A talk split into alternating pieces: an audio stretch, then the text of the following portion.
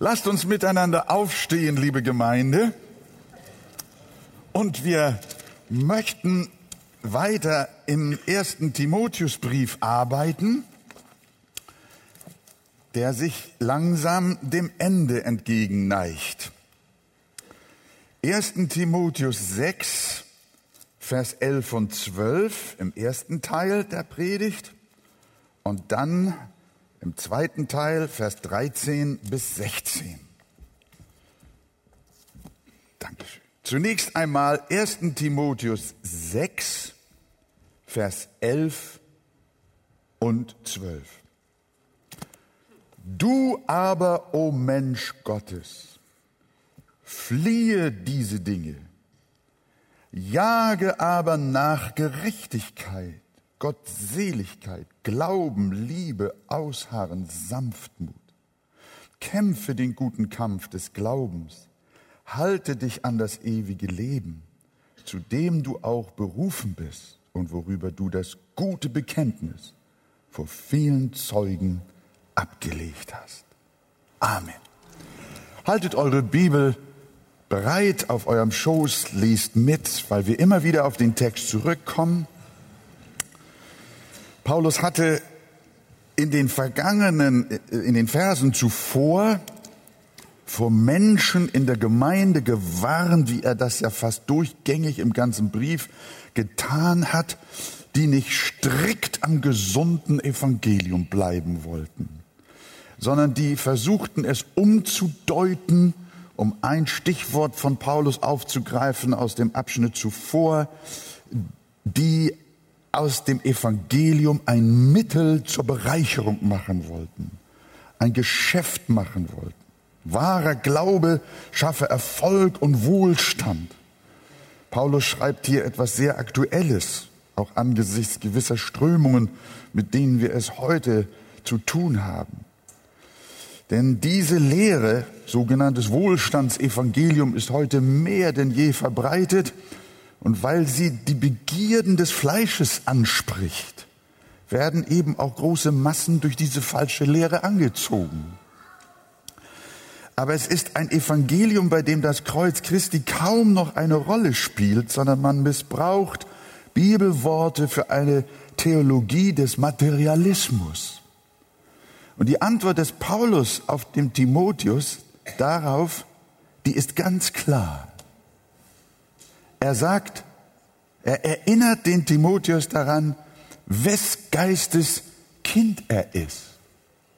Und was sagt er? Schaut in eure Bibel. Du aber, o Mensch Gottes.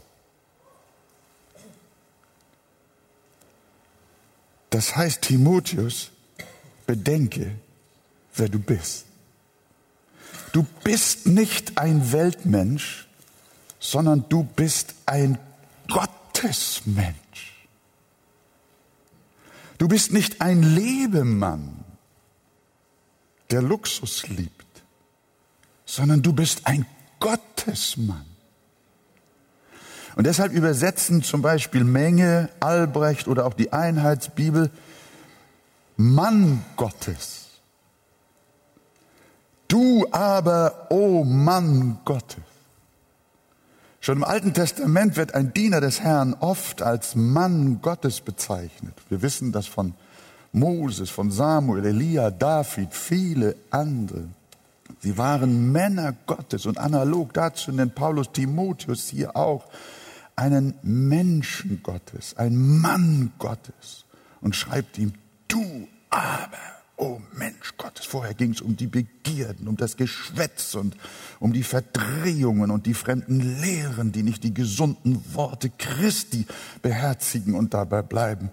Wie das alles abgedriftet ist da in Ephesus. Und er sagt, du aber, oh Mensch Gottes. Das sind Menschen, Männer und Frauen, die sich im absoluten Besitz des Allmächtigen befinden, die sein Eigentum sind die für ihn allein leben, die er sich gereinigt und geheiligt hat, damit diese Menschen in voller Loyalität zu ihm und seiner Wahrheit stehen. Ein Mann Gottes gehört nicht zur Welt, gehört nicht einem Volk, einer Nation. Ein Mann Gottes ist nicht Amerikaner oder auch nicht Deutscher. Er gehört nicht zu einer Kultur. Er gehört auch nicht einem Kirchenvorstand oder einer Denomination oder einer Missionsgesellschaft. Er ist ein Mann Gottes. Er ist ein Mensch Gottes. Und darum ruft Paulus ihm schneidend in Erinnerung, Timotheus, lass die anderen. Du aber, o oh Mensch Gottes. Die Frage ist, wer bist du als Christ? Auch du sollst ein Mensch Gottes sein. Ein Mensch Gottes. Woran erkennen wir ihn? Paulus ist ganz systematisch. Es gibt vier Kriterien. Erstens, fliehe. Zweitens, jage nach. Drittens, kämpfe. Und viertens, halt fest. Als erstes sagt Paulus, du aber, o oh Mensch Gottes, fliehe diese Dinge. Ein Mensch Gottes zeichnet sich dadurch aus, dass er auf der Flucht ist. Er ist beständig ein Fliehender. In den vorherigen Versen beschreibt Paulus die Dinge, von denen, vor denen sein Schüler fliehen soll. Vor Geschwätz, vor Verdächtigungen, vor Zank, Vers 4 bis 5, nur ein paar Stichworte, er macht das ja viel ausführlicher.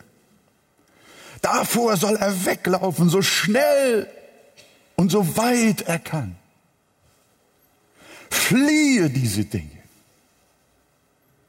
Aber auch vor einem entstellten Evangelium, vor falscher Lehre, die den Glauben als Erfolgsmittel für ein genussreiches Leben missbraucht.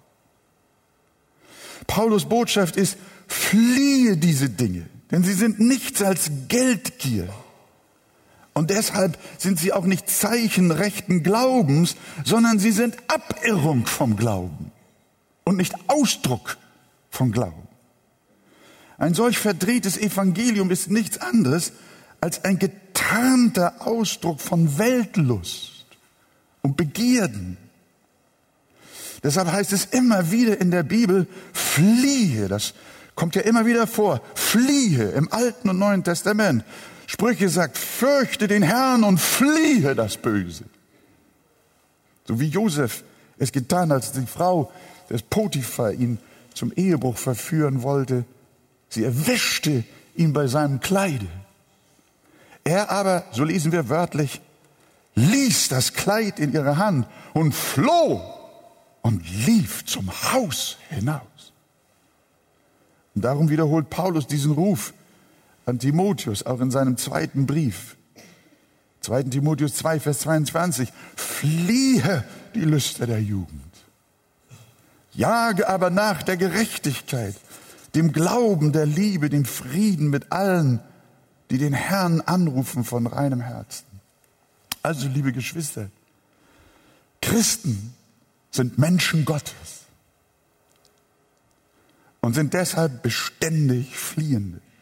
Sie machen keine Kompromisse mit fragwürdigen Lehren und dem Lebensstil dieser Welt, sondern sie fliehen, sie hauen ab, sie meiden das. Denn sie haben den Segen der Gnade Gottes geschmeckt und möchten diese doch niemals mit Füßen treten. Die errettende Barmherzigkeit in ihrem Leben ist ihnen so teuer und so kostbar, dass sie Gott nur danken und preisen wollen, Menschen Gottes sein zu dürfen. Du aber, o oh Mensch Gottes, fliehe diese Dinge. Ihr habt die Bibel auf dem Schoß, das ganze Kapitel 6 zuvor schreibt Paulus, wovon sie fliehen sollen. Auch die Kapitel von Anfang an, immer und immer wieder.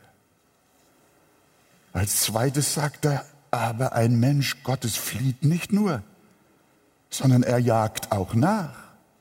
Deshalb schreibt er weiter, Timotheus, Jage aber nach Gerechtigkeit, Gottseligkeit, Glauben, Liebe, Ausharren und Sanftmut. Darin besteht das Reich Gottes.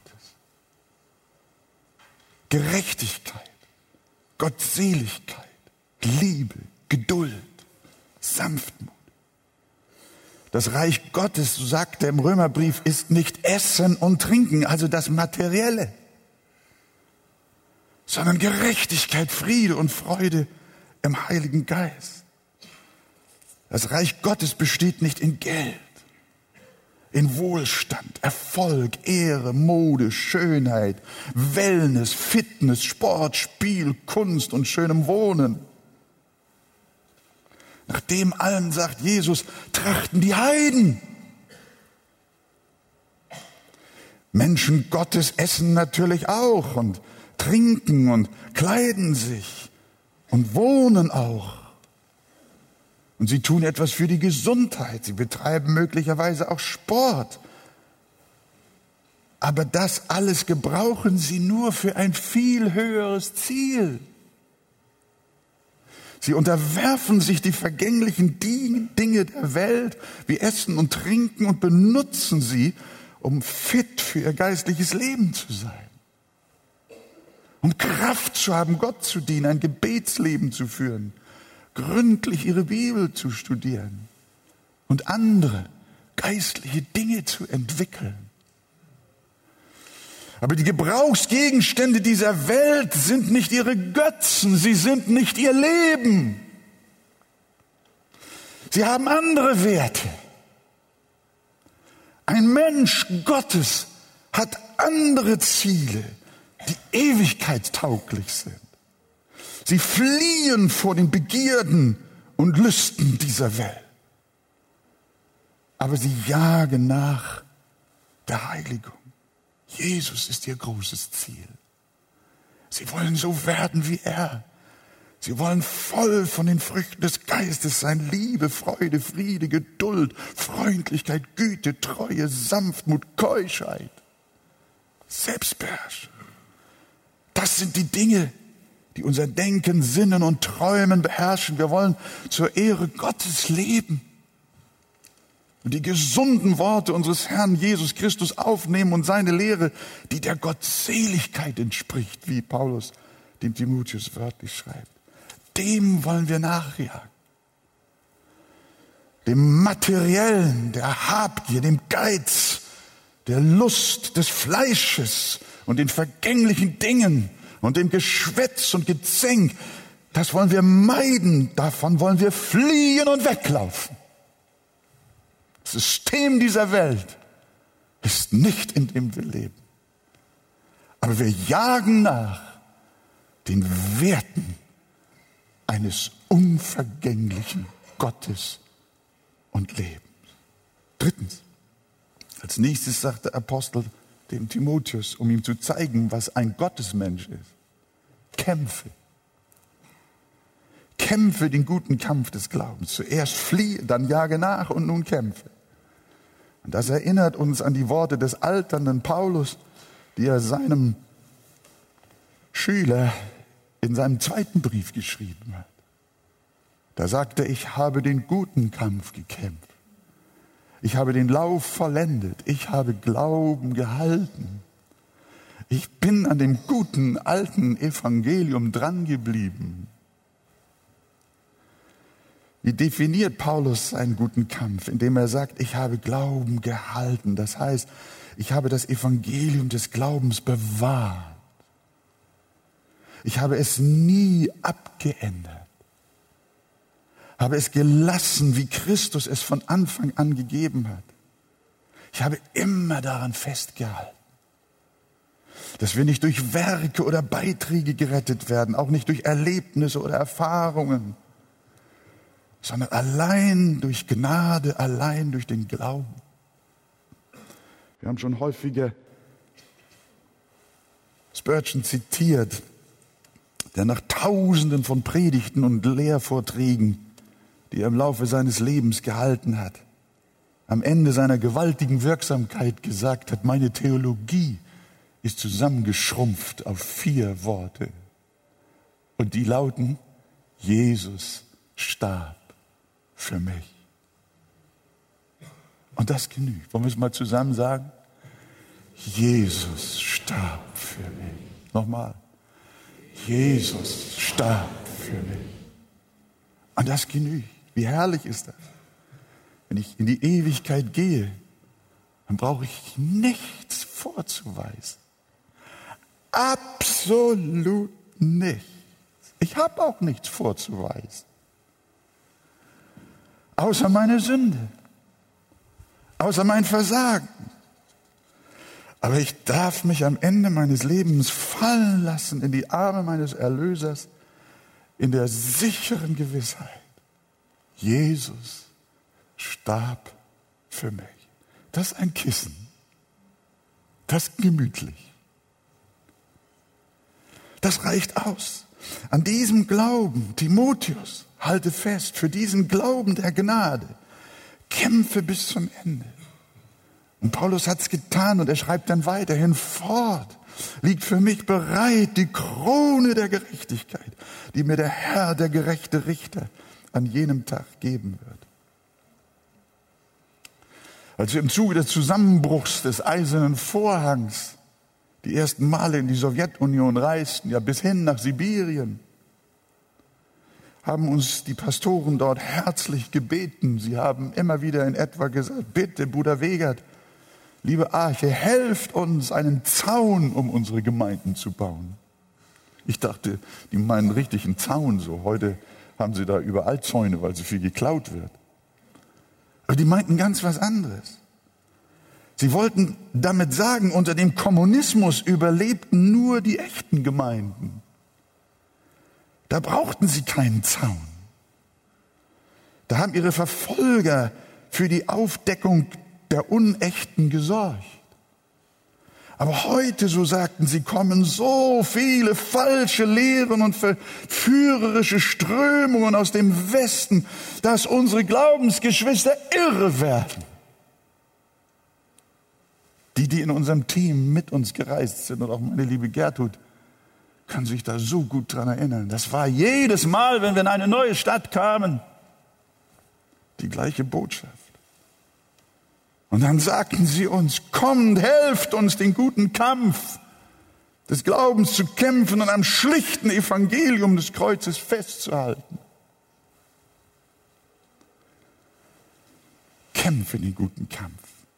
Und das vierte, was Paulus als Kriterium eines Gottesmenschen angibt, ist, erstens fliehe, jage nach, kämpfe. Und nun kommt noch ein letztes, halte dich. Der Text lautet, halte dich an das ewige Leben. Ein gewaltiger Satz. Das heißt, Timotheus habe immer das ewige Leben vor Augen. Denke nicht irdisch. Lass dich nicht ablenken. Denke nicht vergänglich. Denke nicht weltlich. Sondern halte dich an das ewige Leben. Denke immer an den Himmel. Mach dir die Ewigkeit gewiss und habe das neue Jerusalem fest in deinem Herzen. Denke immer daran, dass dieser Zeit Leiden nicht ins Gewicht fallen gegenüber der Herrlichkeit, die an uns offenbart werden soll. Lieber Timotheus, wenn der gute Kampf um den gesunden Glauben auch noch so schwer ist, wenn falsche Lehren auch die Überzahl gewinnen und die Gläubigen ein an der Welt orientiertes Leben führen wollen und du mit deinem Auftrag nicht durchzukommen scheinst, dann gib dennoch nicht auf, sondern denke an die Ewigkeit. Denke an den Thron des Lammes. Sieh an die Belohnung. Christus kommt bald. Haben sie ihn verfolgt? Wieso sollten sie dich nicht verfolgen? Bist du nicht mehr? Du bist nicht mehr als dein Meister. Aber Timotheus, halte dich an das ewige Leben. Liebe Schwester, lieber Bruder, eines Tages wirst auch du in dein Sterbekissen sinken und deine Augen für immer zumachen. Vor ein paar Wochen dachte ich, es wäre bei mir soweit, hier in dieser Halle. Aber deine Augen werden sich in der Herrlichkeit wieder öffnen. Und dann wirst du etwas sehen, was deine kühnsten Erwartungen übertrifft. Du wirst erleben, was kein Auge gesehen hat und kein Ohr gehört hat und was in keines Menschen Herz gekommen ist, dass Gott bereitet hat denen, die ihn lieben. Und das Größte wird sein, du wirst Jesus sehen, wie er wirklich ist. Du wirst ihn sehen von Angesicht zu Angesicht, Auge in Auge. Und er wird dich in den Arm nehmen und zu dir sagen, du bist mein auf ewig. Timotheus, du Gottesmensch, in deinem Kampf ums Evangelium, fliehe, jage nach, kämpfe und halte dich an das ewige Leben. Wollt ihr das auch tun? Möchtest du dich in deinem Lebenskampf, in all deiner Trübsal, in all deiner Not, in all dem, worin man dich missversteht, willst du dich an das ewige Leben halten? Halte dich nicht an dein Haus. Halte dich nicht an deine Kinder, an deinen Beruf, an dein Investment. Halte dich nicht an diese Zeit sondern halte dich an das ewige Leben. Das ist unsere Zukunft. In Jesu wunderbaren Namen. Gib deinem Nachbarn die Hand und sag ihm, halt dich an das ewige Leben. Tu es mit Freuden. Halt dich an das ewige Leben. Halt dich an das ewige Leben. Du, o oh Gottesmensch, du aber, o oh Gottesmensch, fliehe. Jage nach, kämpfe und halte dich an das ewige Leben.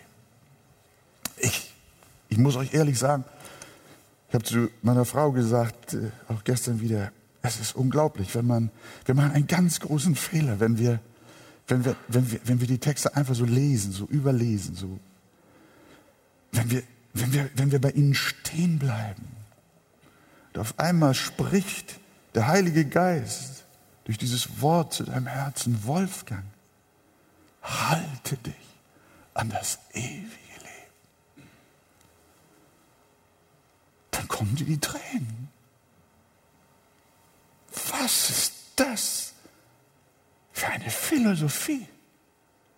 Was ist das für ein Glaube? Was ist das für eine Art? Halte dich, halte dich an das ewige Leben. Das ist unser Fixpunkt, unsere Sonne, unser Halt. Stehen wir auf. Wir wollen ja noch weiter schauen, was der große Völkerapostel vom Heiligen Geist empfangen hat. Es wird jetzt, es wird intensiver, es wird kräftiger noch. Es wird gewaltiger. Sie kommt dann mit einem Befehl. Er sagt zu Timotheus, den er eben gerade genannt hat, du aber, o oh Gottesmensch, fliehe. Da sagt er, ich gebiete dir vor Gott, der alles lebendig macht. Und vor Christus Jesus, der vor Pontius Pilatus das gute Bekenntnis bezeugt hat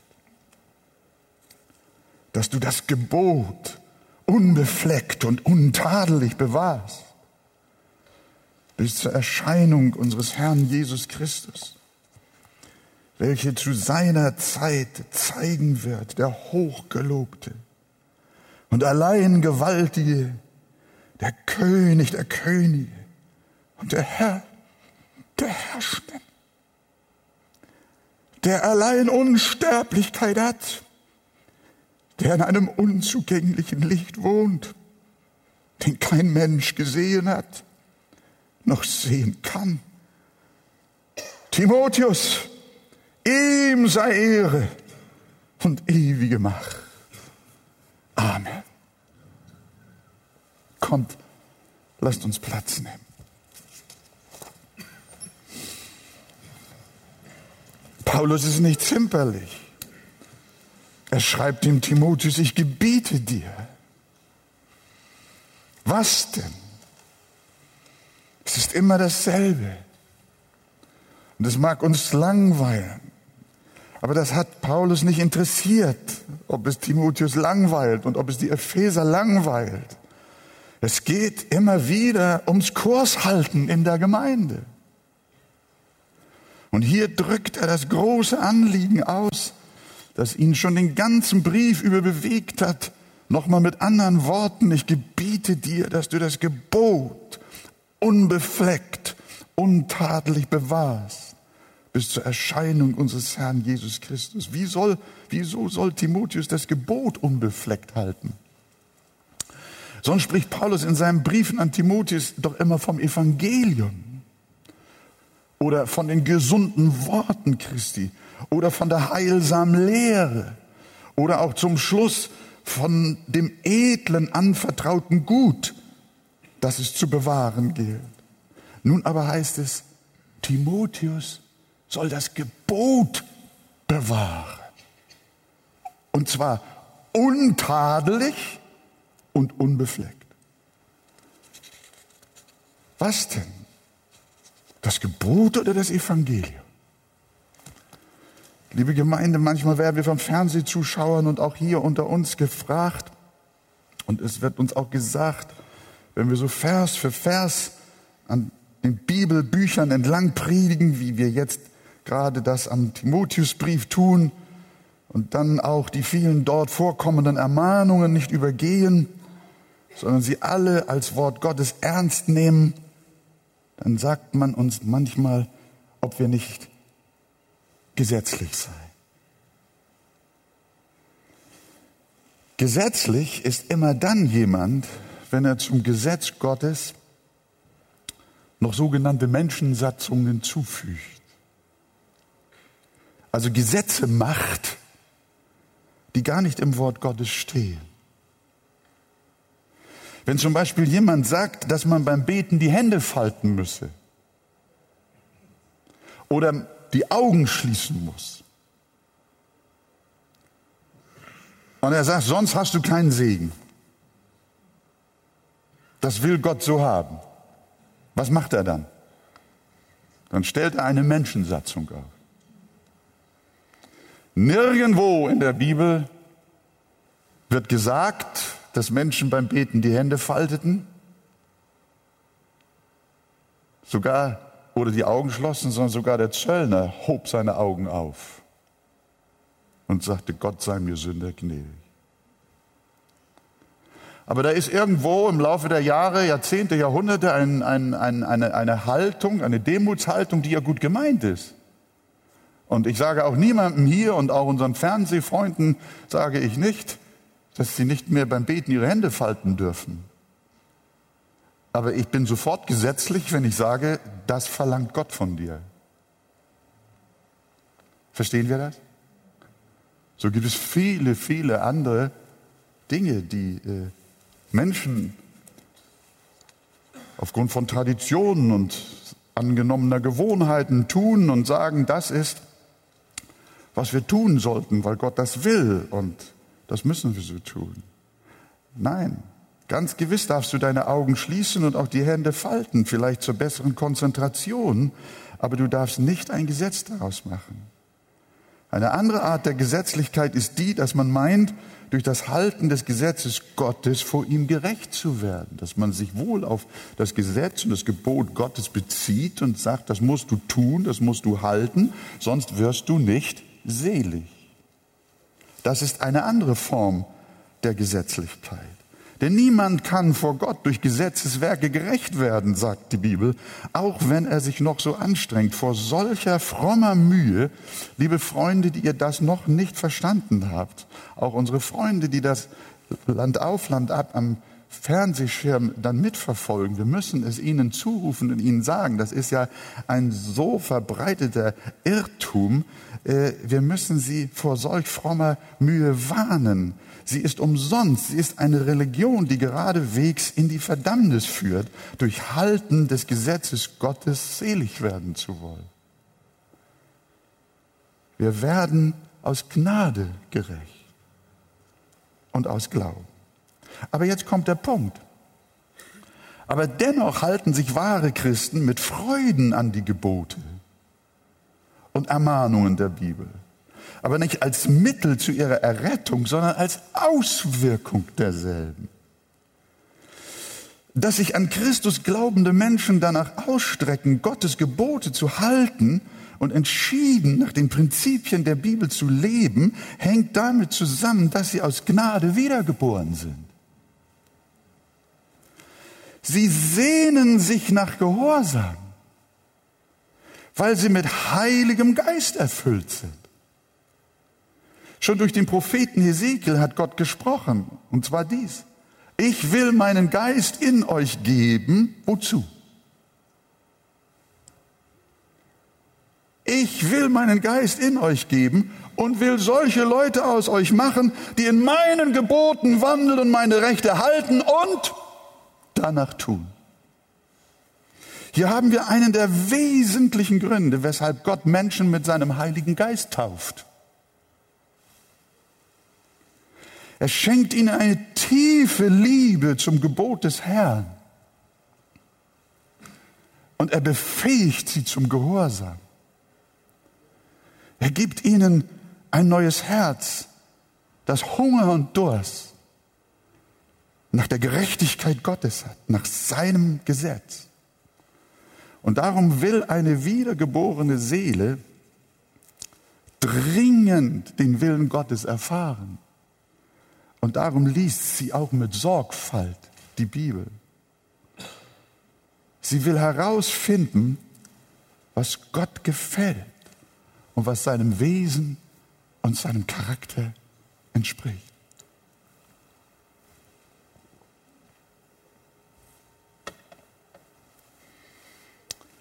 Das will die wiedergeborene Seele nicht und das sage ich noch einmal, weil sie dadurch gerettet werden will. Das ist sie schon.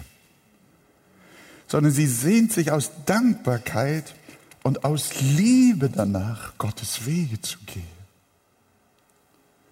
Sie will geistlich wachsen, sie will reifen und Christus ähnlicher werden und darum liebt sie die Ordnungen des Herrn und sie fleht nach Psalm 119, 18, öffne mir die Augen dass ich sehe die Wunder an deinem Gesetz. Was wir hier machen mit Timotheus ist, Herr, wir möchten es Wort für Wort, Vers für Vers anschauen. Öffne uns die Augen, dass wir sehen die Wunder an deinem Gesetz. Und das ist, was wir machen. Ein christlicher Mann möchte sich nicht mehr von den Denksystemen dieser Welt nötigen lassen, sondern seine Ehe und Familie nach dem Vorbild der Heiligen Schrift aufbauen. Familie wird abgeschafft. Und eine christliche Frau ist auch nicht mehr bereit, sich in die Schablone einer gottfernen Gesellschaft zwingen zu lassen, sondern ihr Herz sehnt sich danach, eine biblische Frau nach dem Herzen Gottes zu sein. Wir haben Vorbilder. Und ein christlicher junger Mann schlendert sich auch nicht so durch die Frauenwelt, sondern er fragt mit großer Sehnsucht, wie wird ein Jüngling seinen Weg unsträflich gehen? Wenn er sich hält nach dem Weltlauf dieser Zeit? Nein, wenn er sich hält nach deinen Worten. Deswegen sagt der Psalmist, neige mein Herz Neige mein Herz zu deinen Zeugnissen. Und das, liebe Gemeinde, ist nicht gesetzlich, sondern das ist biblisch. Die Frau, der Mann, der Jüngling, sie alle haben durch den Heiligen Geist ein tiefes Verlangen nach Heiligkeit und nach der Ehre Gottes in ihrem Leben. Und darum lesen sie die Bibel und lieben die Lehren der Bibel und achten mit Fleiß auf alles, was geschrieben steht. Und deshalb sagt Jesus, was sagt er? Er sagt, liebt ihr mich, so werdet ihr meine Gebote halten. Jesus ist nicht gekommen, die Gebote abzuschaffen. Johannes fügt in seinem ersten Brief hinzu, denn das ist die Liebe zu Gott. Was denn? Dass wir seine Gebote halten. Ein Gotteskind will so gerne mit dem Herrn leben. Und deshalb will es so gern auch mit der Bibel leben. Und darum will es so gerne auch mit der Bibel beten. Und möchte so gerne durchdrängt von der Wahrheit und den Ordnungen der Heiligen Schrift sein. Und deswegen, liebe Geschwister, verstehen wir, vor diesem Hintergrund verstehen wir, warum Paulus fast wechselweise Evangelium und Gebot verwendet. Was meint Paulus, wenn er Timotheus zuruft, hier in unserem Abschnitt, das Gebot unbefleckt und untadelig zu bewahren? Will er sagen, dass er nun doch über den Gesetzesweg selig wird? Nein, er meint das, wovon wir gesprochen haben. Er meint nichts anderes als das Evangelium, das uns erst den rechten Bezug zum Gebot verliehen hat. Denn das Evangelium, die Liebe Gottes, die rettende Gnade, führt uns zum Gebot, führt uns zum Gehorsam, zur praktischen Gerechtigkeit, zur Heiligung und zur Ähnlichkeit mit Christus. Die detaillierte Liebe zum Wort ist nicht gesetzlich, sondern sie ist ein Ergebnis von Geisteswirken in unserem Leben. Und darum sagt Paulus Timotheus, wenn du deinen Dienst in Ephesus tust, werden da viele Widersprecher sein. Du aber bewahre das Gebot, unbefleckt und untadelig. Das heißt, nimm es genau und sei treu in allen Dingen. Und nun sagt der Apostel dem Timotheus auch noch, und damit kommen wir dann langsam zum Schluss, in welcher Autorität Paulus gebietet. Woher nimmt Paulus diese Vollmacht, dem Timotheus zu schreiben, das gebiete ich dir, das Gebot unbefleckt und untadelig zu bewahren und es den Menschen nahezulegen? Woher nimmt er die Vollmacht? Dem Timotheus nicht einfach nur ans Herz zu legen, das Gebot bzw. das Evangelium unbefleckt und untadelig zu bewahren, sondern es ihm auch zu gebieten. Ich gebiete dir vor Gott. Hast du es da stehen in deiner Bibel? Das heißt, in seiner Gegenwart, in Gottes Gegenwart. Das heißt, Timotheus, die Angelegenheit ist ernst. Wir haben es in der Sache das Wort Gottes bis ins Detail zu bewahren, mit Gott selber zu tun. Mit dem Gott, der alles lebendig macht, schreibt er. Denn schon in der Offenbarung heißt es, ich bezeuge allen, die da hören, die Worte der Weissagung in diesem Buch. Wenn jemand etwas hinzufügt, so wird Gott die Plagen hinzufügen. Komm, komm, komm, komm. Wir müssen doch nicht alle so genau nehmen. Sind wir nicht gesetzlich?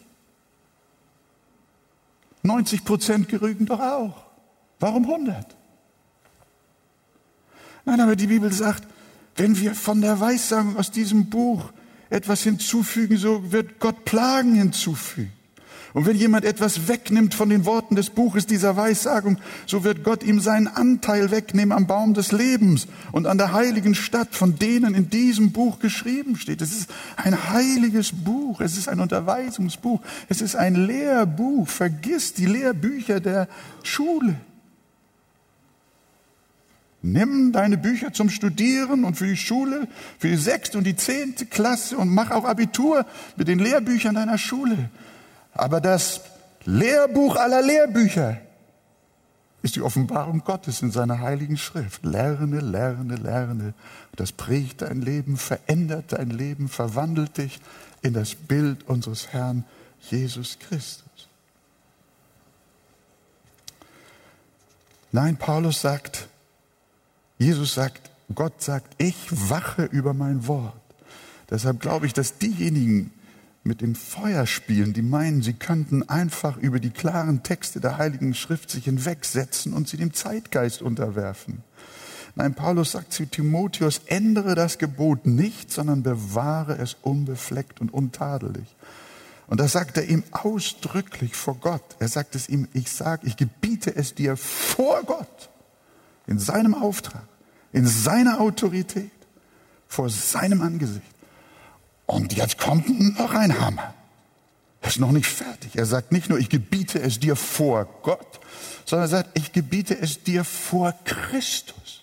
Hast du deine Bibel auf dem Schoß? Lies nach.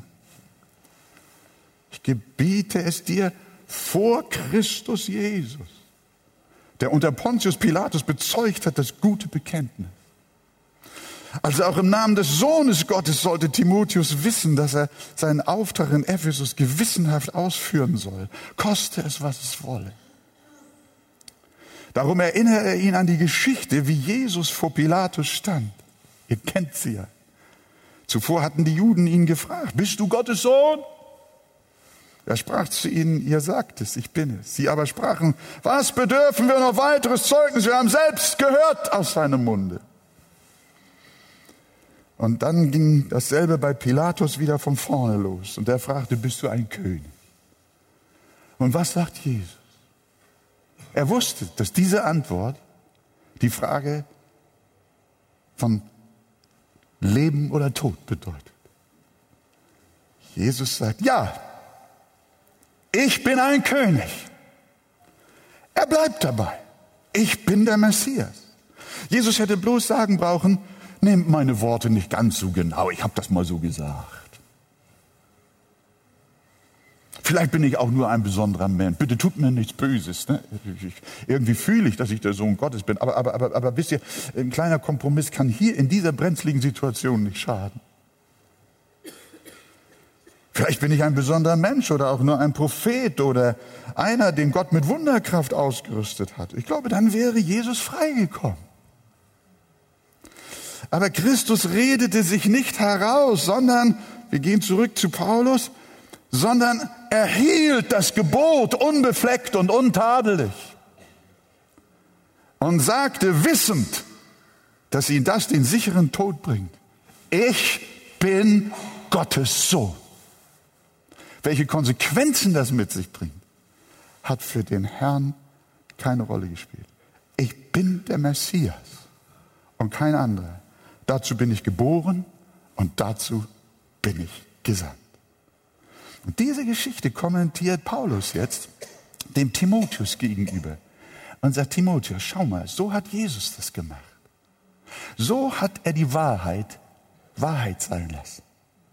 So hat er das Gebot unbefleckt und untadelig gehalten und sagt, ich gebiete dir vor Christus Jesus, der unter Pontius Pilatus bezeugt hat, das gute Bekenntnis, Gottes Sohn zu sein.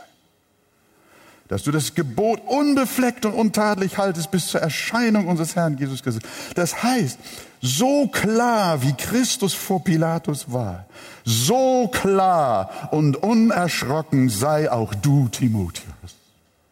Und ich verstehe daraus für mich und meine lieben Mitpastoren, ich glaube, wir müssen und dürfen das alle gemeinsam ebenfalls nur so verstehen, wie Paulus es gemeint hat, als er das dem Timotheus geschrieben hat.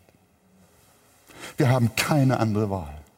Esther hat gesagt, komme ich um, so komme ich um. Halte auch du das Gebot. Und das ist meine Bitte an dich. Bezeuge auch du, liebe Schwester, lieber Bruder, das gute Bekenntnis in deiner Familie, in der Schule, am Arbeitsplatz. Halte das Gebot unbefleckt und untadelig, auch wenn es dich den Tod kosten sollte. Auch ihm galt die Botschaft. Fürchte dich nicht. Und da komme ich jetzt zum, zum Schluss, zu diesem Crescendo seiner Worte. Sagt man das so, Norma? Fürchte dich nicht vor dem, was du leiden wirst. Sei getreu bis an den Tod, so will ich dir die Krone des Lebens geben. Menschen, die am guten alten Evangelium festgehalten haben, mussten immer Verfolgung leiden. Das ist 2000 Jahre durch die Geschichte so gewesen. Das ist auch bei den alttestamentlichen Propheten so gewesen. Aber Paulus gibt dem Timotheus einen Trost, er gibt ihm eine Hoffnung, Brüder, eine Gewissheit und die lautet, sie lautet, Jesus kommt wieder. Er wird erscheinen als der. Und jetzt kommt der Lobpreis. Würde so freundlich sein, jetzt aufzustehen und mit mir den Schluss der Predigt stehen zu hören, um den Gott zu ehren, der uns so ein Wort gegeben hat?